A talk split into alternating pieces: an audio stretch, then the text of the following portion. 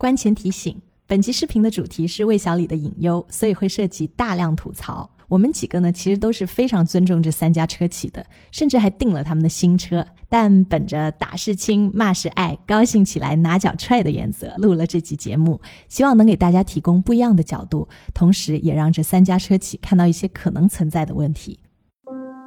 大小马聊科技，用毒辣视角聊科技热点。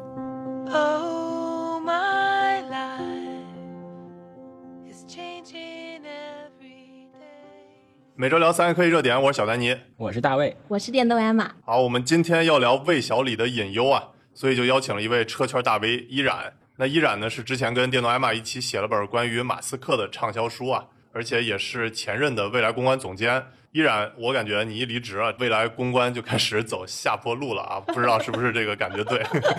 所以我想先问个看热闹不嫌事儿大的问题啊，你现在跟你的这个前任未来关系怎么样啊？没关系。我记得当年韩寒有一次被问一个类似的问题，或者是他在某本书上写的。我觉得他总结两个陌生人之间的关系的过程非常精准。一开始是吻关系，然后是性关系，最后就是没关系。我们就是直接已经进入第三阶段了。这韩寒说的，这这不是我说的。懂了，懂了。好，那我们就回归正题啊。呃，前两天不是这个小鹏 G9 发布会嘛？那我们就先开始聊聊小鹏吧。那你觉得看完小鹏 G 九的这个发布会，你觉得小鹏的隐忧是什么呀？我看完这个车的发布会的第一感受是觉得都是意料之中，因为这个车其实它之前在线下有去展示，我在上海的新庄的南方商城看过一次，在万象城也看过两次，然后再看它的发布会，所以其实会觉得很多之前担心的事情还命中了。我是不同意这两天很多的这个第三方媒体说它是 SQ 搞大了，SQ 搞大了，我们把 SQ 改小啊，我们就能够 OK。我其实觉得它的这个最大的麻烦还是说，它把很多的资源花在做很多的新技术，但是做了这些领先的新技术以后，小鹏这个品牌固有的一些定位和形象，它的价格能不能支撑这些新技术去释放？还有一个更大的问题是，今天的电动车用户。跟三年前的用户已经不一样了。今天的用户对电动车的新技术真的有那么追逐吗？所以这些因素糅合在一起，会让这个车的发布会的操盘者会很痛苦。我相信他们在一开始应该也是非常纠结的。没有纠结的思考过程，就不会有那个很纠结的 SKU 组合这个产品配置表。对吧？然后现在大家看到的是，他打出这张牌以后，外界的批评比较多，所以他在非常快的时间里做了反应。我觉得这个快速反应还是相当优秀的。我很同意你说的这个，就是在技术层面，小鹏我感觉是绝对在魏小李里面最努力的。他在很多方面，比如说他的那个 NGP 啊，还有他的那些语音交互啊，都是做的特别好的。但是呢，就是像你刚才说的，当它技术变成产品的时候，就不是一个满分的产品。比如说啊，就我自己上车体验了一下，它最出色的那个语音助手，它各种很酷炫的功能，你又可以支持连续对话，又可以支持你在不同的地方，它能识别你的车位，然后下指令。但是其实就最简单的功能，你比如说我说一个打开座椅通风，打开座椅按摩。他就是比较笨的，会跟你回一个好的，我打开座椅通风，好的，我打开座椅按摩，这就是很典型的。我觉得技术做得很好，但是产品做的其实没有经过更多的思考。你需要说这句话吗？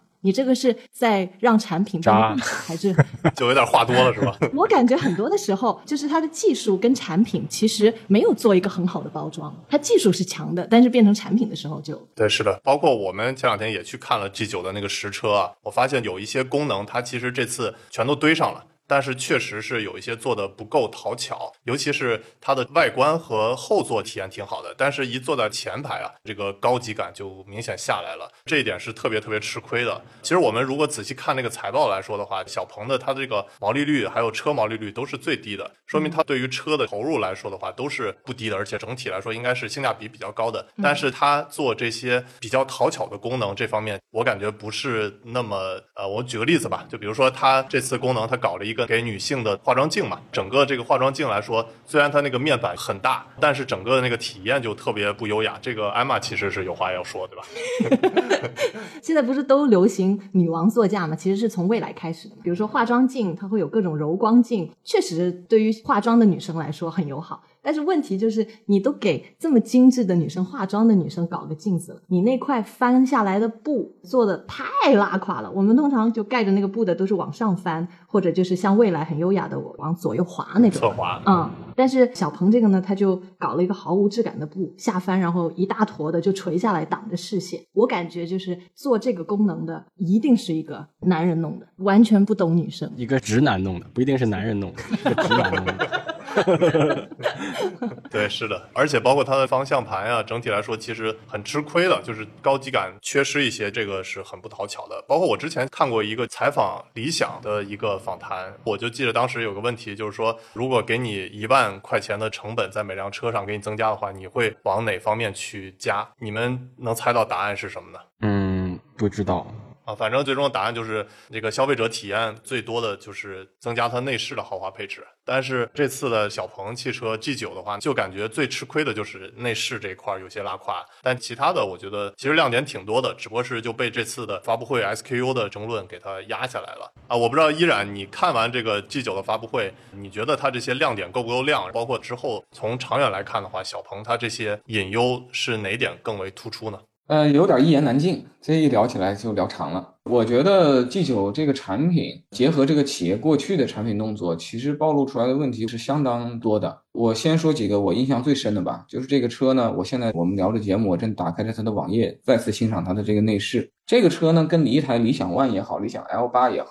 有一个巨大的差异，就是理想同学能够把理想汽车的每一个产品的目标用户跃然纸上的用嘴巴描述出来，也可以把这个车开到你面前，你看到这个车，几乎你就能够联想这个目标用户是谁。其实我们去看未来的车啊，无论是 ES 七、ET 七。E T 五，你可以说你喜欢这个车或者不喜欢这个车，但你几乎都可以想象一下是什么样的人要买这样的车，它的定位也是很清晰的。那么小鹏 G 九这个车最麻烦的就是我脑海里不太能想象出谁来买这个车。我觉得非常多的人看到这个发布会之后，最大的困惑是这一点。我昨天在一个汽车行业的同行群里，一线销售特别多，他们很多人其实都会提到这一点。我们去看一个典型的丰田和大众的车，日产的车也有这问题。你说这奇骏上市了，Fairway 上市了，和这个途观上市了，你能把目标用户想清楚吗？你也想不清楚。但是人家没问题，为什么呢？人家卖的就是大众，卖的就是主流，人家卖的就是不要有指向性。现在第一个大麻烦是新势力品牌都是新崛起的。充满个性、有自我主张、有强烈的创始人光环的叫个性型品牌，年纪就没几岁嘛，这时候都是个性型品牌。一个个性型的锋芒的品牌，如果你整出一个全面型定位的这个产品，这两件事情是互相之间有矛盾的。现在我们来看，蔚来和理想，它各自的定位还是在打明显的细分市场。但是小鹏的车现在有主流化的意向，主流化当然很好，那前提你得是特斯拉，你得是 Model 3，你得是 Model Y，你拥有一些非常独特的竞争优势，导致了你可以进入主流人群。G9 这个车对于主流人群，它有几个问题。第一个问题，我认为是科技过剩。你买一台丰田汉兰达，买台途观回家，你会要求它充满黑科技，武装到牙齿吗？买这种车的用户内心就不要求这玩意儿。那你买汉兰达和途观，还是那句话，你会要求豪华武装到牙齿吗？刚才小丹尼还说这个车不够豪华，在我看来，这个车过度豪华，过度高配 啊，这个东西加太多了。然后呢，这个车的性能也很好，你看这个双电机，对吧？电池起步就九十八度，再有一个三 C 四 C 的这种八百伏电压平台，领衔在国内的品牌中，创造了这么高压的平台，充电会非常快，然后能耗也会改善。这是就是电动化技术也过剩，智能技术过剩，电动技术过剩，豪华配置过剩。那么对于一台典型的途观和汉兰达，最大的硬伤是什么？就是把成本搞太高。嗯，途观和汉兰达就不能这么干。一旦你这么干的结果，实际上是伤害了你自己的产品竞争力，因为。你做这种车，你是这样的品牌，你瞄的就是主流用户。主流用户刚才说了，体验不敏感。我拿我自己举例吧，那我是一个典型的在手机领域不专业的用户。我在手机领域是个普通消费者。如果我买手机，其实我只会用得上一个手机的百分之二十的功能。如果有一个手机有一些非常尖端的功能，比如说人家充电五十瓦的时候，他搞了个七十五瓦啊，人家美颜是九分的时候，他搞了个九点五分，对我来讲是非常无感。你做出这样的体验，花了这样的钱，对我没有价值。我需要一个正常的能听歌的就行，我也不需要杜比，也不需要跟英国或者法国的英国之宝什么的去联名，这对我都没有意义。那小鹏在我看来，它这个产品在方方面面做了太多的加法。他自己不是不知道。你看他第一版发布会的那个 SKU 就暴露这个问题，为什么他东边一个选装，对吧？右边一个高低中配，拉的这个都这么复杂，就是因为他自己也知道这个车的起步价，它必须无限的贴近三十，在电池没涨价之前，它内部的起步价肯定是低于三十的，他是不得已把这个起步价做到今天给我们看的这个样子。但在这个过程中，他还是会一算账，发现成本太高了，于是他费尽心思，大把掏钱研发的很多的非常好的这些自动驾驶技术也好，快充充技术也好。啊，音响技术也好，它不就把它装到选装或者安到一些特殊的高配上了吗？这个前后的这种矛盾，那都是产品经理的血泪史。我就先说这么多。对，是的，我很赞同依然说的。小鹏它这次整体的发布会，包括这个 G9 新车亮点确实挺多的。但是我感觉会不会就是消费者有这么个心理啊？就是说，如果同一个品牌它有很多个不同的配置来说，那你这样就是买自己低配来说，它总是哎基于的那些很好的功能，然后很好的各种的什么五 D 座舱啊，什么四 C 超充啊什么的，就这种。但是如果它要是别的一个品牌的话，那它就可能哎觉得，就比如说你用 iPhone 十四的话，你就会觉得哎不上 Pro 不上 Ultra 就有点可惜了。但是你对比一下其他的那些华为、小米的快充啊，觉得哎，可能现在也就够用了。所以我感觉这次小鹏是不是有一个这个问题，就是说它一方面又想把整个的品牌的车均价拉上去，想把这个毛利拉上去，但是呢又信心不是那么的充足，所以他把这个 SKU 的车价跨度的非常大嘛，这就会造成买便宜的那个款式的那些消费者，他会觉得哎，首先他也没有低于三十万，比之前预期的销售说的二十八万左右还是高了。另外的话，哎，就是之前小鹏。它宣传的那些各种功能啊，又要各种选配，价格一上去了以后的话，加吧自己承受不了这个价格，然后不加吧又总觉得买盖板的太可惜，所以这就会造成一个比较矛盾的心理。我不知道会不会消费者有这种感觉啊？嗯，会有会有。如果是我的话，我谈一下我的感受，我觉得我自己会有这个感觉的。就比如说我在消费类电子产品的时候，如果它的 SKU 特别多，我直接就挠头了，我就觉得它的定义非常不明确，而且它不知道它的用户是谁。那我觉得苹果有一点好，就是无论苹果在当然，前几年就是在 Steve Jobs 的时代，它只有一款产品，这款产品能满足百分之八十人的使用习惯，大家也不用会给它增加太多的认知成本。那其实是到了这个 Tim Cook 的后期，才会把苹果搞出这一条大小套娃呀，包括现在很多很多功能。但是我们看苹果在新的发布会，它还是蛮聚焦的，就它最想卖的东西还是它那个 Pro 这个系列，它其他的都是随着数字的增长，不得不把十二提到十三，十三提到十四。那回到小鹏这个车，我那天看了一个新闻，说是接棒保时捷，我在想，人家让你接棒了吗？人家人家把人家把棒子给你了吗？是被套圈了，然后就接棒了？说起这个，我还发了个微博，我就说哇，这新势力真的都好喜欢跟保时捷对标。马斯克那个时候说新款的那个 Roaster 分分钟秒掉保时捷，然后李斌也说未来的江淮工厂要比保时捷工厂好。现在小朋友说要接棒保时捷，然后下面有一个粉丝留言，他说懂了，以后买车就买大家对标的那个车就准没错。对的，绝对没错的。感觉保时捷总被 Q 到啊！而且我看就是最近确实小鹏的整个这个公司的市值也是跌了很多啊。我们不拿它跟之前比较，哪怕我们就横向比较，拿小鹏、未来、理想市值对比来说的话，其实现在已经小鹏明显的落后啊。我看了一下最近的这个数据啊，它现在在美股上市的，它的市值是一百一十八亿美金，未来呢是三百一十亿美金，然后理想呢是二百五十二亿美金，这就相当于差不多未来是顶快三个小鹏了，然后理想也是快两个小鹏了啊。你们感觉就是小鹏它真的相比未来和理想来说差别那么大吗？小鹏 P7 推出的时候差别没那么大，这两年差别确实是拉大了。我觉得小鹏总体来讲，这个公司表现出来的这个气质啊，还是比较善于搞技术，尤其是软件技术，对这件事情是有痴迷的。但是我觉得他们不是很尊重汽车行业的一些经典的规律。其实我们今天去看理想和蔚来这两个公司，是相当尊重汽车行业的一些经典规律的，尤其是蔚来。我觉得小鹏基本上推翻了很多这个行业所谓的套路，然后现在付出一定的代价。举个例子，如果奔驰要搞一个很牛的一个三连屏，它会在 EQS 上首发；如果宝马要搞一个很牛的大灯，叫激光大灯，它会在宝马七系首发。嗯，那如果小鹏搞了一个特别牛逼的自动驾驶技术，他选择了在谁身上首发呢？在小鹏 P 五身上首发。对对对，我认同。而且最搞笑的事情是，这个带有激光雷达的 P 五他们研发了。一个阶段性的重大版本更新，就是所谓的 NGP 变成了城市 NGP 嘛，更强了。然后他们选择在旗舰车型 G 九的发布会前大概一个星期进行了发布，用的车又是 P 五。对，就是这些事情都是非常迷幻的。就是你家里有一个太子，然后呢，有一个三皇子，三皇子是没有继承的权利的。你动不动就拉着三皇子去参加一些特别牛的大活动，这个皇上跟他站在一起，那这不就是挑起内部的宫廷政变的前奏嘛？就是他其实会非常不利于这个品牌的建设，不利于 G 九的这个产品的发挥。再说的稍微多一点的话，我觉得买 G 三和 P 五这种十几万车的用户啊，他不太期待你什么东西都很好，最好是总体平庸、成本可控，然后有一到两个亮点，嗯，最好还是低成本高价值的这种亮点。比如说，你把智能语音、智能座舱在这两个上搞挺好。但是像自动驾驶，尤其是带激光雷达自动驾驶这种肉眼可见的 BOM 特别高的事情，就别在 G 三和 P 五身上干了。就导入到 P 七和 G 九身上，而且这样的话呢，你会给到买 P 七和 G 九的用户一个好的心理暗示是：虽然咱们家有一些便宜的车，但是你买这些贵的车，那绝对是有原因的，因为只有贵的车才有激光雷达，只有贵的车才有很牛的 NGP。现在我觉得 G 九的用户内心的一个小疙瘩就是 P 五也有 NGP，P 五也有激光雷达，那我不过是跟你差不多，也就是它简装我精装嘛，它小我大嘛，人家九十平户型我一百五十平，但是你算算这个价格，呃，涨了一倍，那内心还得掂量掂量。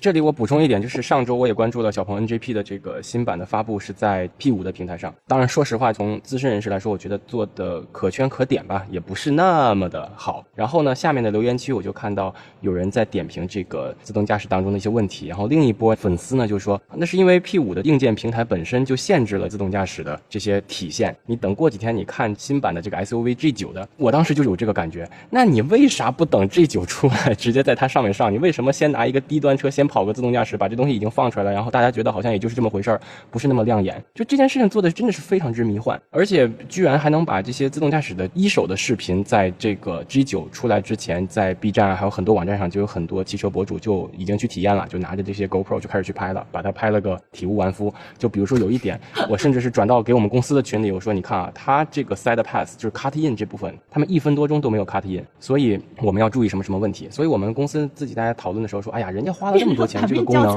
对，花了这么多钱做这个功能，好像也没多厉害。我说对呀，那咱们其实也没有多差嘛，咱们还是很厉害的。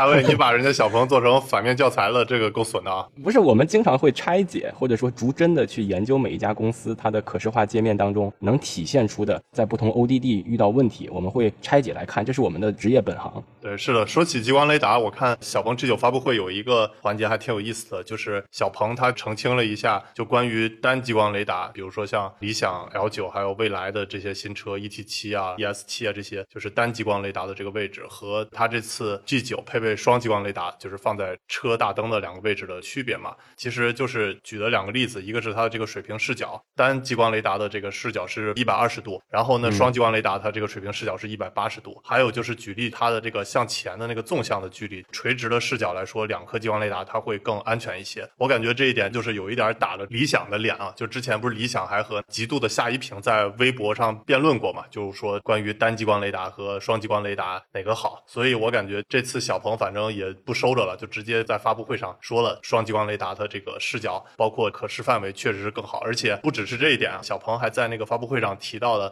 对标了增程。一个就是说，最早的时候，小鹏也考虑过要不要做增程，但最后还是选择不走捷径，还是直接就去搞这个纯电。然后，另外他也对比了一下增程的使用场景啊，就比如说，他说这个增程确实很多人刚开始买的时候是短途用电，然后长途用油，但其实的话，你每周都要充个两三次电，而且这个一长途用油的时候又觉得比较贵，所以还不如就像他这次搞这个快充一样，每周就充个十到二十分钟就可以了。反正我觉得挺有意思的，就是他这次就直接提到这个增程嘛，然后一提到增程，我们肯定最早就想到这个理想啊，或者是华为或者蓝图嘛，所以我感觉就是理想一看到这个小鹏的发布会，都直接 Q 他们了，然后又直接对标他们这个增程了。理想干脆也不客气了，觉得正好就在这个 G9 发布完之后的一天，就直接开始怒推这些 L8 的信息了，真的是开始正面 竞争了啊！我觉得还挺有意思的。这里补充一点，丹尼说的这个横向的两个激光雷达，虽然它的水平 FOV 就是视场角变宽了，但是因为它放在了前大灯下面，还没有轮胎高呢，所以它的垂直 FOV 是非常有限的。我觉得这是一个非常愚蠢甚至是弱智的设计，就怎么可以把它放得这么低？那你能看多远呢？那么一个雷达它的垂直面的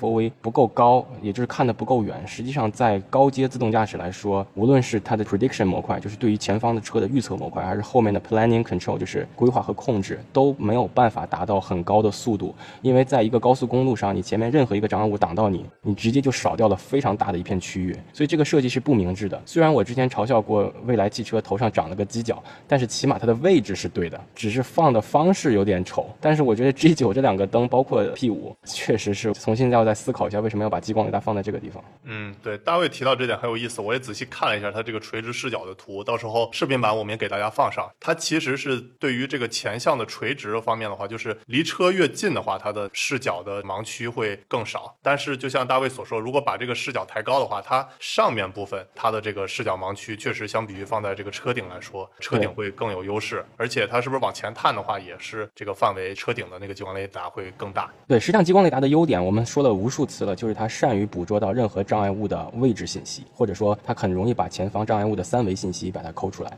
那么视觉的话，因为在越远的距离，它对于我们叫 detail，对于这个地的估算越是不准的。那么它这里这个摆放其实是摆反了，应该让激光雷达负责中距离到相对远距离的这个区间的主要感知，而近距离的周围要用视觉来做补充，这样来做融合会好过近距离也用激光雷达，因为这样第一是有点浪费，第二你近距离占了任何一个障碍物，它会挡到非常大的一片视野，就是你这个激光雷达整个就被挡到了，所以这个地方考虑的也是欠周全。对，是的。然后我觉得这次 G 九吧，其实是承担了整个小鹏非常大的提升整个车均价、提升整个品牌形象的重任。然后包括我看的这个财报啊，确实小鹏它这个车毛利率整体来说还是比理想和蔚来差挺远的。它的最近的整体毛利率是百分之十点九，然后车毛利率是百分之九点一啊。我们不说对比特斯拉，特斯拉的这个车毛利率已经达到百分之二十八，然后三十多吧，对，三十左右。之前上过三十，但是最近的二零二二年的 Q 二季度车毛利率是百分之二十七点九啊。我们不对比这个特斯拉，哪怕对比理想和蔚来来说的话，你看理想它的这个车毛利率已经达到了百分之二十一，然后呢，蔚来的话，它虽然这个季度也跌了一些，那它整体的这个车毛利率也都是十六点七，反正都会比小鹏要高一个量级。所以这次的话，我觉得确实小鹏对 G 九这个期待很高，而且还有一点挺有意思，就是 G 九它其实是在魏小李这三家当中，这个 SUV 新车的话是最早亮相的。相比于 L 九，还有相比于这个 ES 七来说，G 九其实是最早在这个车展亮相的，但是它确实是最晚发布的。而且我本来以为它发布会可能要放个大招呢，就比如说很快就能给你交付，但其实我看了一下，它也是十月底开始交付，也并没有说是很提前啊。呃，依然我不知道小鹏会不会可能在这个车型方面发布节奏方面也会出现问题啊。呃，其实我自己觉得这方面倒 OK 的，就是今年理想和小鹏都比较聪明的是，他们没有用很早很早发布，然后很晚很晚交付的这种策略，他们总体上都把 未来有被 Q 到，从发布到交付的策略拉得比较近，这个是符合这个行业迭代的趋势的。一个行业只有在早期，早期的时候这个行业是不成熟的，换句话说，它是非常吸引眼球的。这个时候你出来的新车，用户能够等你很久，它就好像嗯，法拉第未来吗？对，就好像你 你还在等。就好像你，这就像你初恋的时候，你还没有跟女孩子交往过。这时候，如果你跟你一个女孩子，你有点感情故事，你会等她很久。假设你已经是情场浪子，啥女孩子都见过，然后呢，你约一个新的女孩子，她要是不搭理你的话，你第二天就去约别人了。你没有太多。当天就约别人了，还第二天呢？那是大卫嘛？我说的是一般人，一般人，一般人没有大卫这么随便啊。我老婆呢，在前面听节目呢。现在这个行业就是属于大家观众们、用户们见女孩子见的太多了，越来越多了，所以大家没什么耐心。未来不一样，未来为什么可以提前发布呢？未来在女孩子非常多的时候，她依然是一个非常特别的女孩子。为了这种非常特别的女孩子，观众们愿意多等一点。嗯，哎，我认同。比如说，我举个例子，就是我很想等这个电动 Macan，就是保时捷的这一款电动 SUV，但是呢，它可能要跳票了，就是要到后年才发布。之前说是明年，即使是这样，我还是愿意为保时捷推出的这款车去等待的。那我这个我就理解依然。小鹏都接棒保时捷了，你也不用等。哈哈哈哈哈不过我跟依然稍微有一点不同的观点，就是我觉得早期的时候，蔚来它确实是很特别，包括它八六六嘛，整体来说的话，跳票时间长点儿，我觉得也还 OK。但是它那个 ET 七啊，它确实是跳票过久了。因为各种原因吧，包括这个疫情啊，包括各种供应链什么的。但是如果跳票那么久的话，就已经超出了这个跳票过久，彩礼过多了。对对对，他的我觉得未来肯定也知道这个问题嘛，所以他还会给这些。一七我觉得不是主观的，肯定没想要那么久，但是是肯定是伤害了这个车的一些市场表现。本来这个车应该可以再好一些。对对对，是的，我就是属于那种下订单等的太久了，所以就取消订单的，然后也损失了很多积分补偿，对吧？反正我觉得未来肯定知道，所以在这次发布 ES 七，我记得就等了一个来月就交付了，比那个 ET 五交付还快。还有就是那个 ET 五的话，相对来说肯定也比 ET 七的等待时间也要短很多嘛。所以在现在这个时间点的话，如果还让客户等那么长时间的话，确实是不太现实了。其实 G 九这个车，它从各项配置啊、什么技术啊什么都是很拼的。然后我觉得它最做的不好的地方就是，你坐上那个车，从用户的角度看的话，它没有给你明确的。我有什么一个很直观的一个体验一个感受？那个时候我还记得丹尼多年单身，然后我送过给他一句话，就是一个美国诗人说的：一个人他不一定能记住你说了什么，但他一定不会忘记 how you make them feel，就是他让你是一个什么样的感受。其实 P 七这个就做得很好，你坐进去你是有一个很纯粹的、很直接的感受，他们是想好了这个车想带给你什么的。但是这一辆车呢？我觉得它更像是一直在对标友商，就是友商有三连屏，那我也搞个三连屏；友商空间大，那我也搞个空间大的；友商外观霸气，那我也搞外观霸气。但是它不是说自己很纯粹的思考，我到底想给用户啥，用户到底需要啥。对，反正我感觉就回归到依然之前提到那个问题，就是它整个的用户画像是什么样的。之前我们肯定都是觉得是那种比较极客范儿的嘛，啊，其实我觉得 P 七在这一点方面做的还是很好的，整个外观啊都是确实是很前沿领先的。但后来就是 P 五来说就比较平庸了嘛。那这次 G 九来说，我感觉稍微有一点就是我们之前也谈到的设计它不是很一致性，就比如说它的整个外观有一点是那种 elegant 比较优雅的，有点像未来又理想，但没有特别突出它那种极客范儿。然后它整个内饰来说，虽然是采用什么小蛮腰理念啊，但是整个都是那种皮，而且内饰就两种颜色可选，一个黑色，还有那种有点棕色的那种皮，都感觉有点中年男性大沙发的那种配色，也是不够那种极客范儿的酷。还有就是你看它的前排的话，它整个的设计来说，都感觉就是极客范儿，我觉得是应该是比较酷一些，用黑啊、用红啊的这种比较酷的风格。但是它整个 UI 设计又感觉比较花里胡哨，确实是缺少那种高级感。这样的话就感觉无论是外观。还有座椅，然后内饰啊什么，就是没有形成一个特别统一化的打法。我觉得这是在它的这个产品方面设计，我觉得还是有挺大问题的。我来补充两句啊，我想到两个比喻，第一个比喻是改革开放。改革开放以后，中国人在忙什么呢？忙挣钱，对吧？不管怎么样，过去比较穷，我们先挣钱。G 九这个车就是过去品牌没有很贵的车，起码没有三十万起步的车。我们先努力整出一个三十万起步的车，这是他们的这个核心诉求。这时候可能来不及想清楚目标用户是啥，要为用户创造什么样的体验。反正有啥好东西先推上去，一定要证明自己能够做高端车。第二个比方就是，我觉得比较像那个咱们中国典型的这个国情下的这个中学生，努力的考试，努力的学六门功课，最后高考的时候考挺好，每个功课成绩都不错，最后高考的分数也很高。到了要报志愿、选学校、选专业的时候，傻眼了。没想过该选啥专业，我就觉得 G 九就特别像这种状态。小镇做题家代表，我这不是冒犯到啊，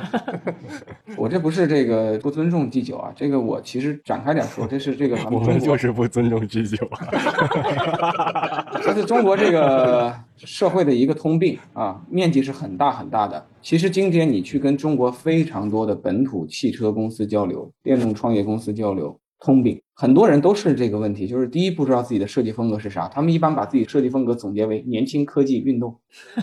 嗯，对，对吧？对你这这就好像这就好像我希望我小孩呢身体健康、思想好、学习好，这不是废话吗？对，高和也是年轻、科技、运动，但是我是不会买的。然后目标用户是啥呢？目标用户他们就说，我们希望目标用户是那种有知识、有文化，然后对美好的生活有向往的用户。这不是我吗？对吧？但我不会去买，这是非常非常糟糕的事情。我觉得总体来讲，我们中国这个社会方方面面，咱不要说小人物、小镇做题家是这样，其实大企业、大老板很多时候也是这种思维。其实大家更善于做命题作文，真要自己做选择的时候，大家都很谨慎，喜欢把选择交给明天。对对，我认可依然这句话。这就是为什么苹果每年的发布会对于全中国的手机厂来说是一个参考设计，就是它提供了一个命题了。就是苹果的东西是好的，首先是一个命题作文了，其他的公司只是无限趋近于它所好的地方。但是你让这些人去设想一个新的产品定义，这个是很难的。我去见很多车企的这些管理层，问他们：你们公司现在电动车核心的搞法是哪个点？智能。我就问他们一个问题：我们往后看五年，今天是二零二二年，往后看五年，二零二七年，请问你的公司的车会比别的公司智能吗？不说话了，因为没有话可以说。其实很少有中国公司敢拍胸脯说五年后我比别的公司车智能，因为就像 David 说的，其实大家都在收看特斯拉一年一度的发布会，收看苹果一年一度的发布会，在国内搞营销、搞用户，嗯，学习未来，搞服务学习未来，对吧？搞技术、搞自动驾驶，可能也会学学小鹏。但抛开极少数的一些有个性的企业，大多数企业大家非常拒绝给自己赋予个性。然后每一次车上市以后，都在逼问自己的中层和基层：我们的用户是谁？他们是什么样的人？他们对我们的车感觉咋样？每次都是这种灵魂三问、灵魂四问，然后大家就面面相觑。对，是的，我很赞同依然。而且我发现不止这个现象在车圈啊，其实我之前做咨询的时候，我也发现很多那些国企嘛，他们整个的这些使命、愿景、价值观这些口号，经常都是一样的。对，就比如说什么追求卓越呀，反正就这些话，我都看了，在很多公司都是同样的 slogan。我们生活在一个集体主义社会，这件事情有它的优越性。也有它的一些小小小小的小小小小的副作用。你看，中国所有的大学，除了清华、北大、复旦这些资历比较深的以外，所有的校训都很像啊，育德、培养人才、爱国，全部都是这些。这个真的是太像了。感觉是不是参加的选手太多了，太卷了，总是总有几个重复名声的。就是你看，真的是中国所有的大学，除了像清华这样的，就是说他是把乾卦和坤卦这个拿出来，这个是非常有深度的。很多学校都是一样的，你甚至是分不清。但是你如果看常青藤的学校，看牛津、剑桥及英国的老牌名校，他们的每一个学校的 slogan，就是这个校训是非常有代表性的，可能就代表了他学校过去几百年的这个传承。我甚至认为，哪怕一个学校你的 slogan 叫做就是 study hard, play hard，都好过。拿那一条排那几十个字的价值观比那个要好。我特别期待中国有一个企业家能够把自己的愿景改成，或者把企业文化改成“九九六艰苦奋斗”。就是我觉得中国不仅是 David 说的，就是大家的想法经常趋同，也不愿意有差异。还有一个就是大家并不太愿意真实的面对自己。我们很多的企业的价值观其实是“爱拼才会赢”，但是实际上在那个写的时候都写成“让生活更美好”。承担社会责任，这不矛盾吗？爱拼才会赢，拼完了以后生活才会更美好嘛。哎，但是比如说你们刚才也是批判了很多像车企啊这种，那你们觉得就是放在国际的舞台比较有个性的这种电动车来说，除了特斯拉，也没有别人能够做得到。这个是不是不是说它是一个思维模式的问题，而是哦个性是有的。比如说，你看我举个例，像美国的 Rivian，就是你一看它就知道哦，我要去露营了，我要去 off road，对吧？然后像 Canoe，就是前后对称的这个车，一看就是一个周末可以带出去，然后卖点东西，然后它可以装货。我觉得这个定位还是挺清晰的。嗯，当然法拉利未来是个极端啊。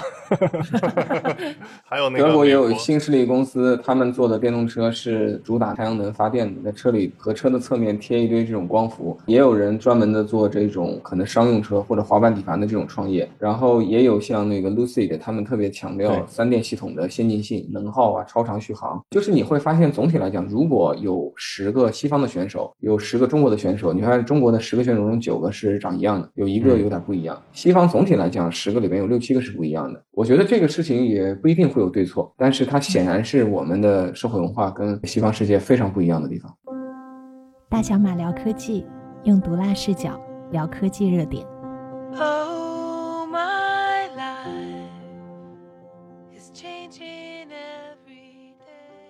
那我们继续聊第二个话题，理想的隐忧。前段时间，理想它发布完 L 九之后，刚开始它的订单量还是很多的嘛。然后我看各个车圈媒体老师们也都是各种吹嘛。但其实后来交付了以后的话，出现了很多这些公关的危机嘛。包括我看理想还专门在微博注册了一个理想法务号啊，类似那个特斯拉的那个法务号那种的。确实，在公关方面，最近理想的这个事情也挺多的。还有就是它的理想 ONE 降价，说停产维权嘛。反正我觉得这些事情综合起来来看的话，理想的引诱，我不知道依然你在这个行业里，你觉得它的引诱是什么呢？我觉得理想这个公司还是非常善于管理和运营和品牌，还有公关，还有产品化这些事情是它非常强的强项。我觉得这个公司主要是早期在创业的时候运气不太好，第一个小车呢没搞成，那段时间它的声誉和声量在整个的新势力的几个头部当中是偏弱的，所以它那时候融资融的少，融的少了以后呢，资源少，他就集中精力先搞了一个理想 ONE，那后来搞得非常好，对吧？巅峰期的时候曾经触碰过一个月一万三、一万四这样的好成绩。拿到了三排座 SUV，应该说是中国的销量冠军，这是非常了不起的。其实我们只看成绩的话，我觉得它这个是非常好的成绩。但就是说呢，它现在这个公司这些年它一贯谨慎的这种打法，以及在早期资源紧张的时候这种打法，它对今天有一些延续性的影响。比如说前几年研发投的少，嗯，所以它现在并没有太多真正的新车出来。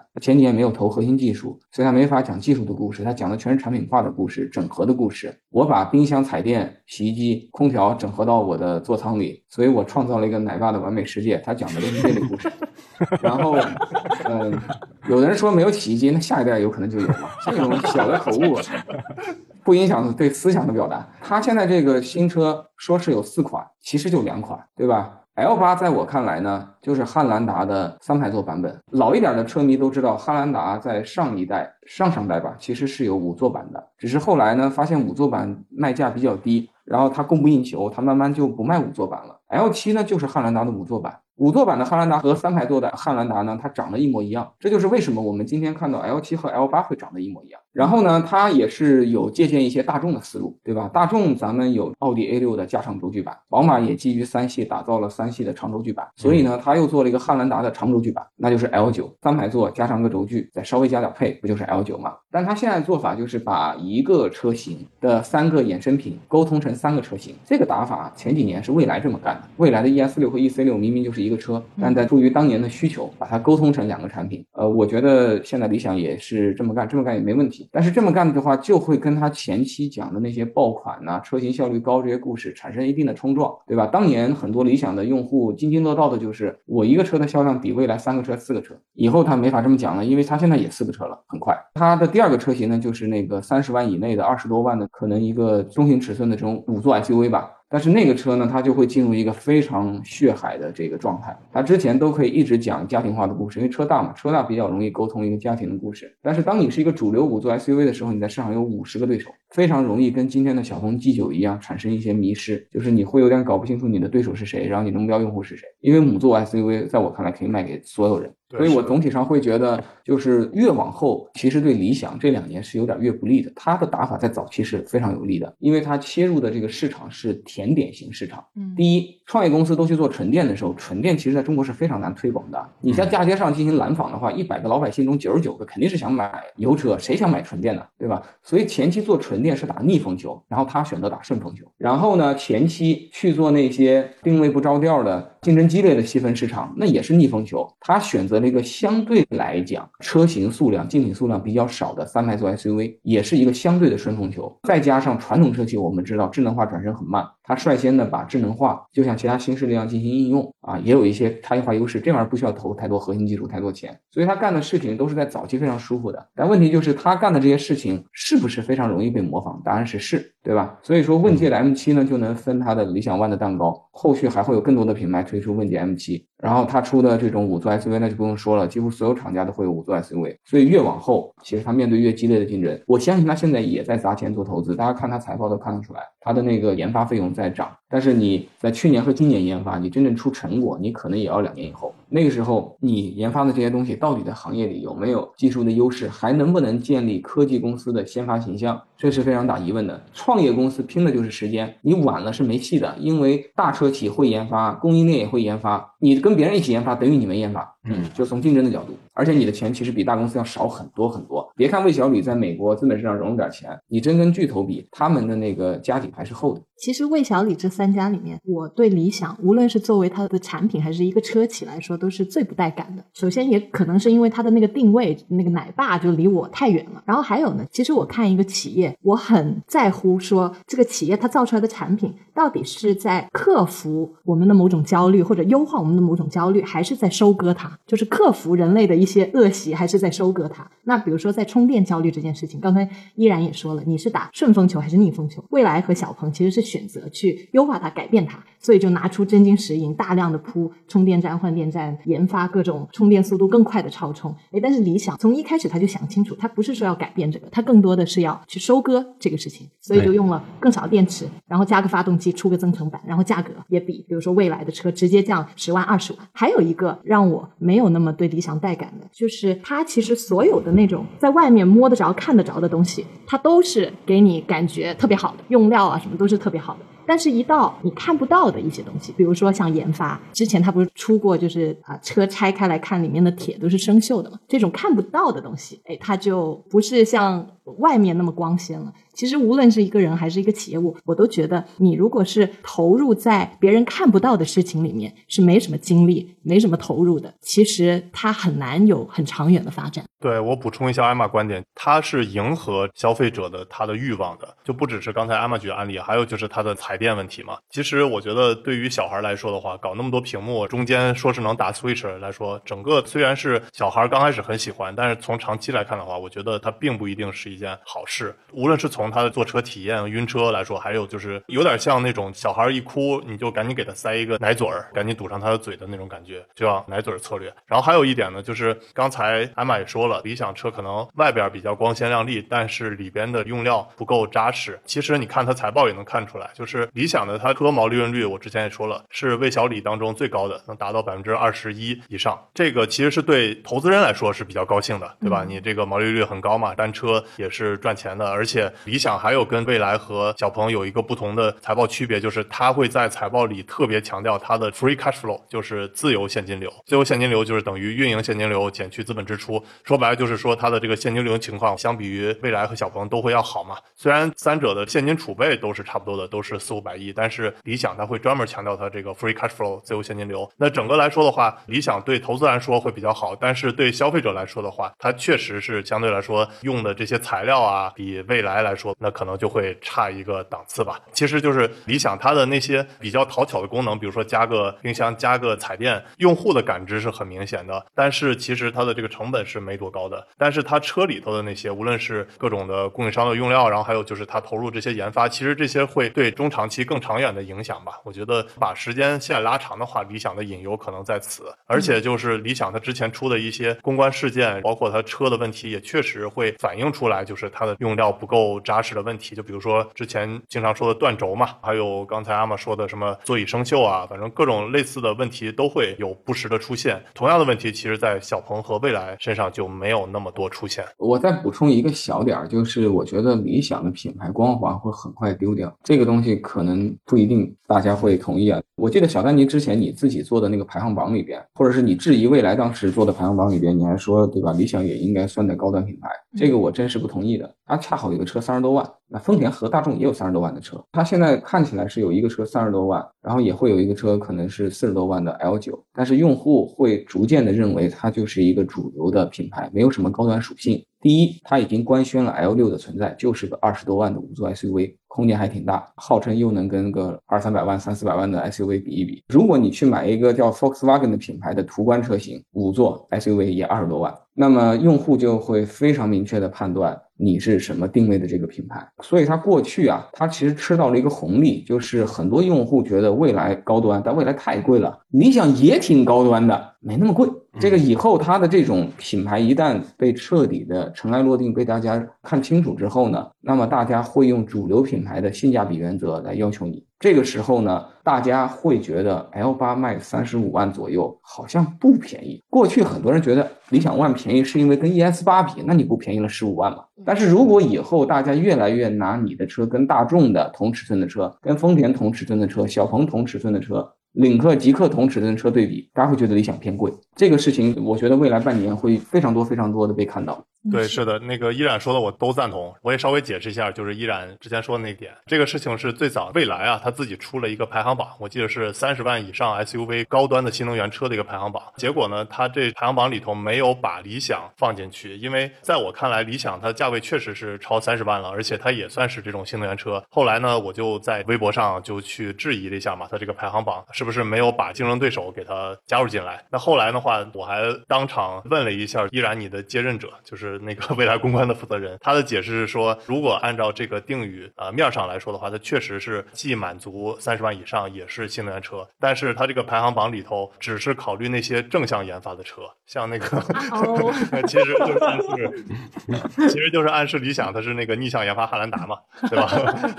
呃，我觉得如果这样解释的话，也是能通的。但是你面上展示出来的话，如果是按照这么排的话，你应该把这句话也写到面上，就不能只是说三十万以上新能源车。啊，我觉得应该还要再加上定宇正向研发的，这样的话，它这个排行榜就全了。世界跑得最快还没有用兴奋剂的人，对对对，确实有那个意思。还有一点，我也赞同依然说的，就是确实我也觉得理想啊，它还没有这个品牌可以算得上是高端的品牌，它只是在三四十万的这个价位的区间来说的话，它把车卖出去，而且在同样的价位来说，它让人感觉性价比会比较高一些，因为国人都喜欢那种车巨大嘛，对吧？然后还有这些冰箱、彩电、洗衣机都有啊，各种屏幕啊，这种在面上的方面确实让人感觉性价比很高，而且我也不觉得就是说把东西卖贵，它就一定是高端嘛，这一点我稍微解释一下。嗯嗯，就是你看那个大众的 ID 四和 ID 六，一个两排座，一个三排座，它差多少钱呢？差四万整。那么理想以后它的 L 六和 L 七会差多少钱呢？L 六和 L 八会差多少钱呢？我估计可能要差挺大的。所以越往后，它越需要遵循主流的市场的打法和规范。但在那个环境下，作为新创公司，当你规模不够的时候，你是很吃亏的。大众为啥人家能够把这个价格带压得紧凑？丰田为什么能压得紧凑？归根结底还是成本控制能力强，还是规模够大。所以就是说，我觉得这个反正也是他后面要解决的一个麻烦吧。你看未来为了作为一个新品牌，它为了维护自己的高端和自己的品牌血统，为了能够正面的能跟宝马和奔驰掰手腕，它非常早就公开对外宣布了，就不做三十万以内的车。你看它现在新车定价是很有纪律性的，基本上那个 ES 七这种车在明显的往上走，ES 八如果换代肯定是往上走，要涨价。然后它的那个 ET 五呢是对着奔驰 C 的这个定价走的，然后它的 ET 七是比同级别的 E 和五系的加长还要贵的。我觉得就是说，其实很多时候这两年大家在这个行业里过于的拥抱和推崇新价值、新观念、新思想，其实旧价值、旧观念、旧思想相当有价值，但这两年大家就特别爱有意无意的忽视它啊。实际上那些东西能够经得起那么长岁月的考验，它是有原因的。还是要把这两个新和旧的东西都结合起来去看。对，是的，依然说的让我想起来贝索斯说的，很多人都是关注这个时代什么是变化的，其实他更关注这个时代十年后什么是不变的。其实这也对依然说的嘛，这些传统车企它延续下来的，确实我们也要去尊重的嘛。大小马聊科技，用毒辣视角聊科技热点。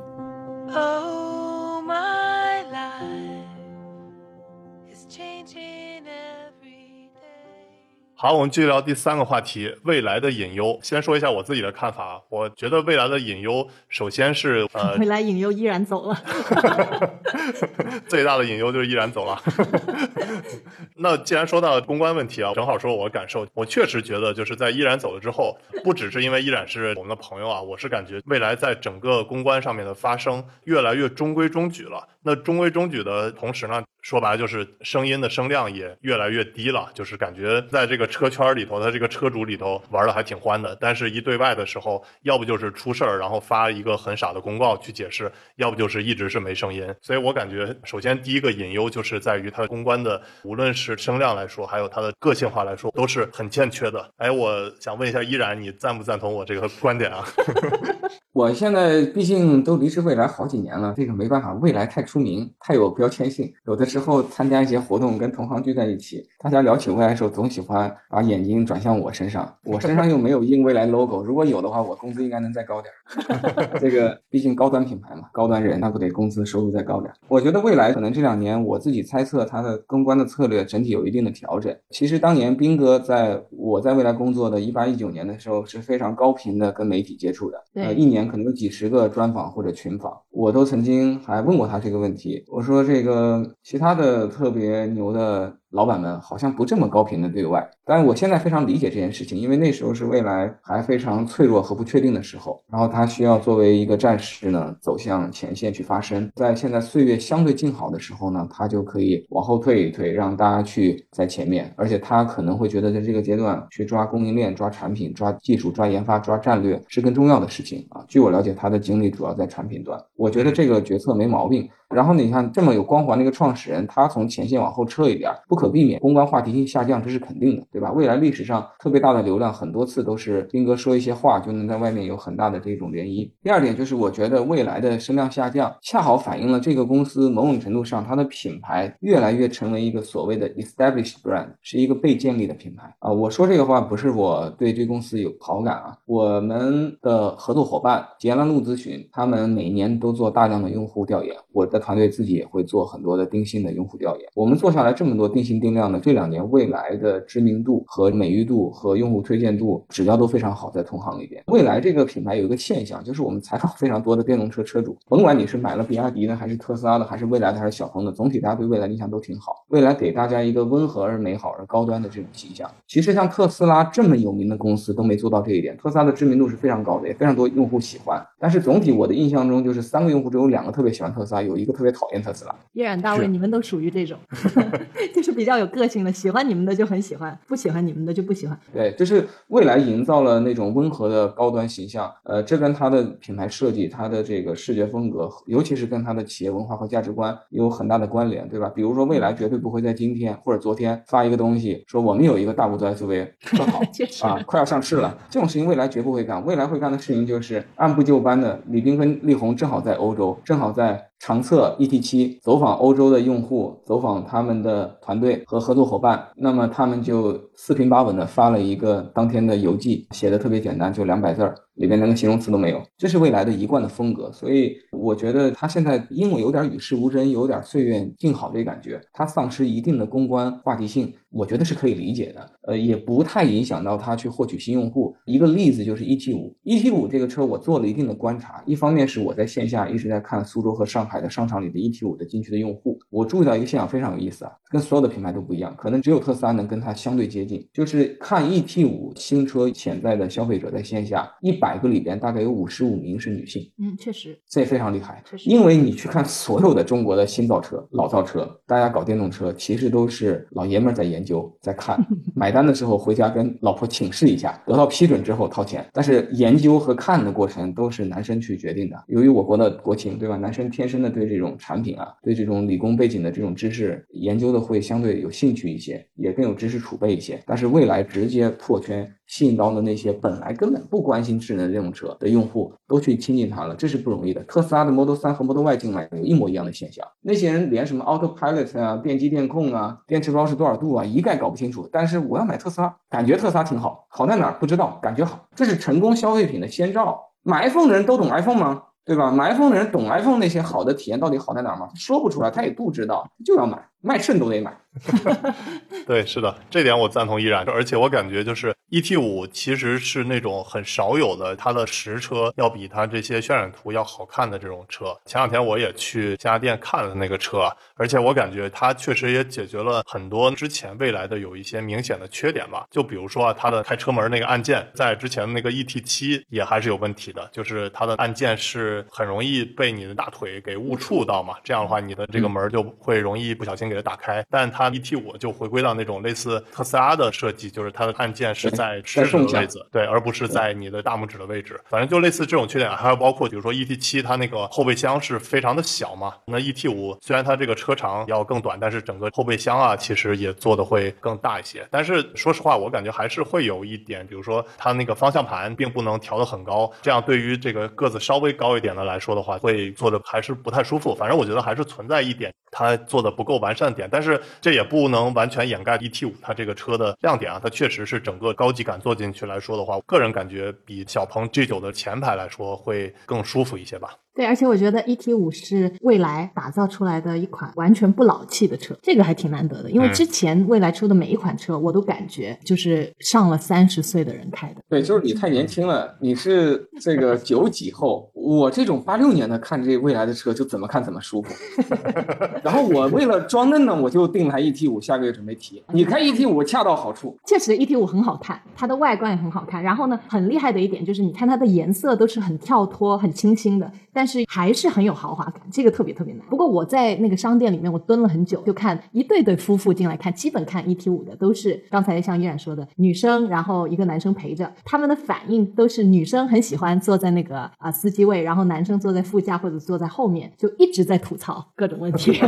指指点点的。比如说就说空间太小啦，而且我还专门问，就像你刚才说的，基本上这种情侣他们都是燃油车主，所以当他们转过来的时候，确实 ET 五是一个。就是有点承上启下，让他们第一次想买电动车的这么一辆车。这个行业真的很厉害。嗯，对，经常的对话是小姐姐觉得哇，这个颜色好漂亮，对吧？要不粉，要不黄的外观，要不就里边那个紫的，要不就绿的那些内饰。然后后边的小伙就骂骂咧咧的说，哎，还是我的宝马三系真香。然后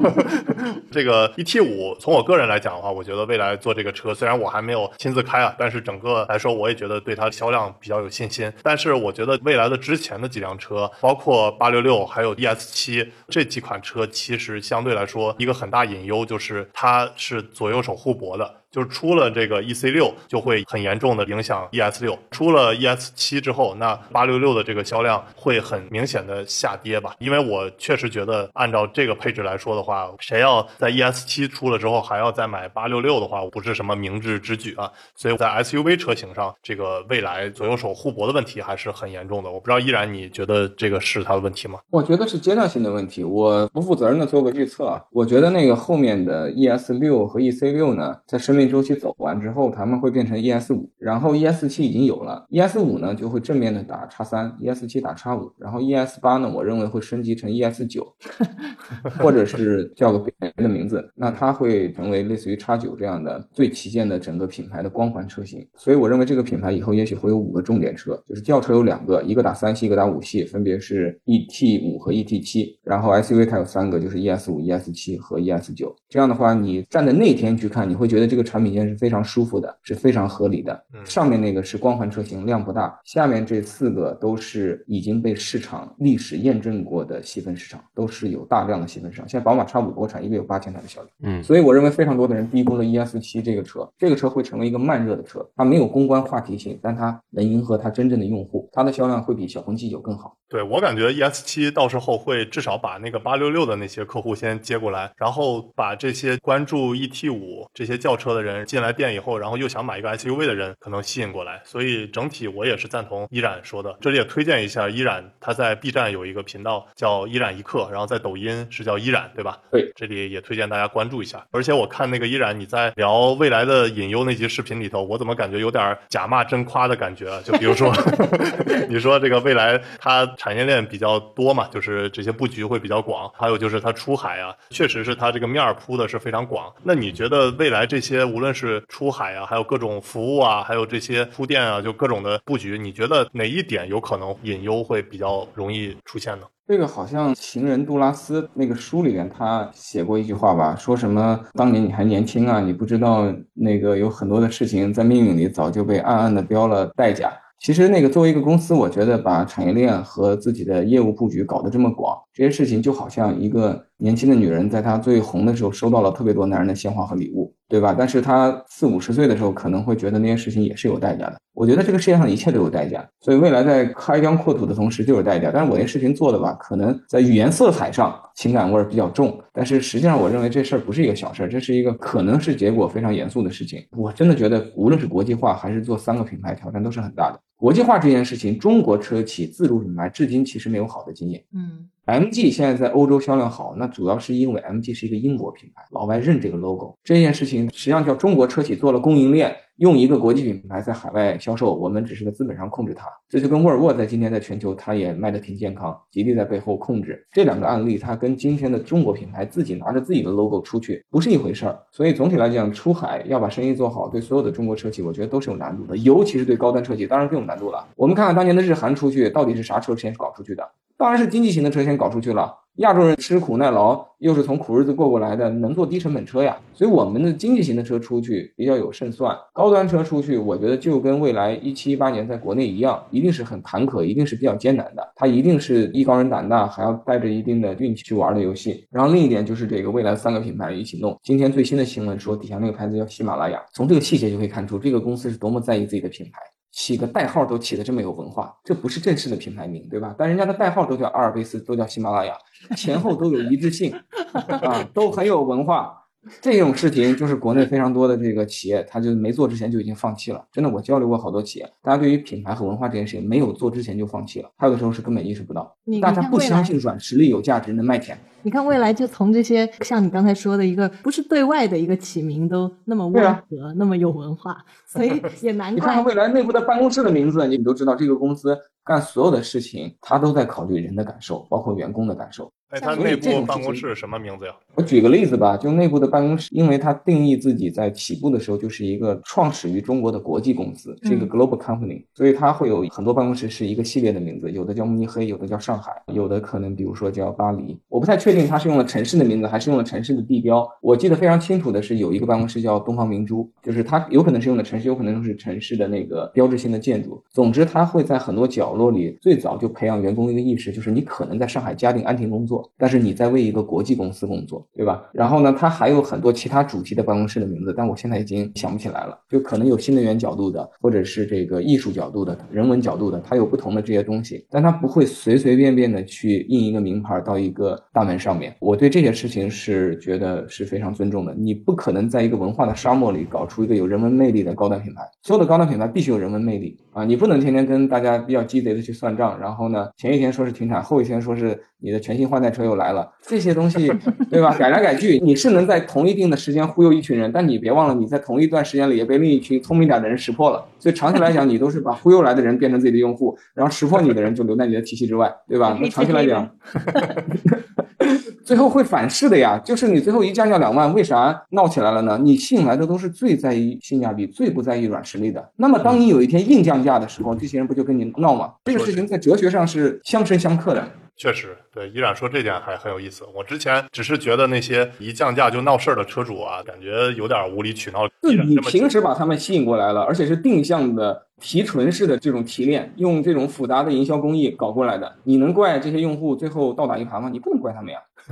是的，确实这点很有意思。就包括理想，还包括之前特斯拉最早卖 Model S、Model X 的时候，其实是没什么维权的嘛。但是，一卖 Model 3、Model Y 的时候，而且价格变来变去的时候，这种维权的事件就越来越多了啊。蔚来一直把价格顶得那么高，一直维护它的调性，它得付多少金钱的代价？它得错失多少潜在的市场机会，对不对？它得克服多少贪欲？我们想想一期上市的时候有没有用户骂一期起起步价高？一定有啊。就像小鹏 G 九上了，也有人骂呀。那你觉得李斌能在四十八小时之内降价吗？这事儿不能干。奔驰出了一个车，如果定价真的定高了，那就认了。那就小量差，你得认了，你不能够临阵降价的，这是极度的这个危险的事情。这个小鹏这次能妥协，下次它的潜在用户就会期待它的下一次继续妥协，对吧？你本来的所谓的高端化的这个战略目标肯定实现不了的，最终就定格在一个经济型品牌。对，是的。不过那个小鹏和奔驰稍微有点区别，就是奔驰它的首发价到时候可以通过经销商来调嘛。反正我知道那个 EQS 起售价是一百零八万起步啊，我记得现在终端售价也就是八十多万。但是那个小鹏它不能这么干嘛，它毕竟都是直营的，然后价格基本上。发布会完了之后，就在四十八小时内变的话，它也都是变了，它不能通过这一层来去调节。对，创业公司的脆弱性，大家都承担不了一次重大的失败，所以要拼命去做挽救。是的，谢谢依然，我们今天我觉得聊得特别好，就依然还有很多观点给我有启发的。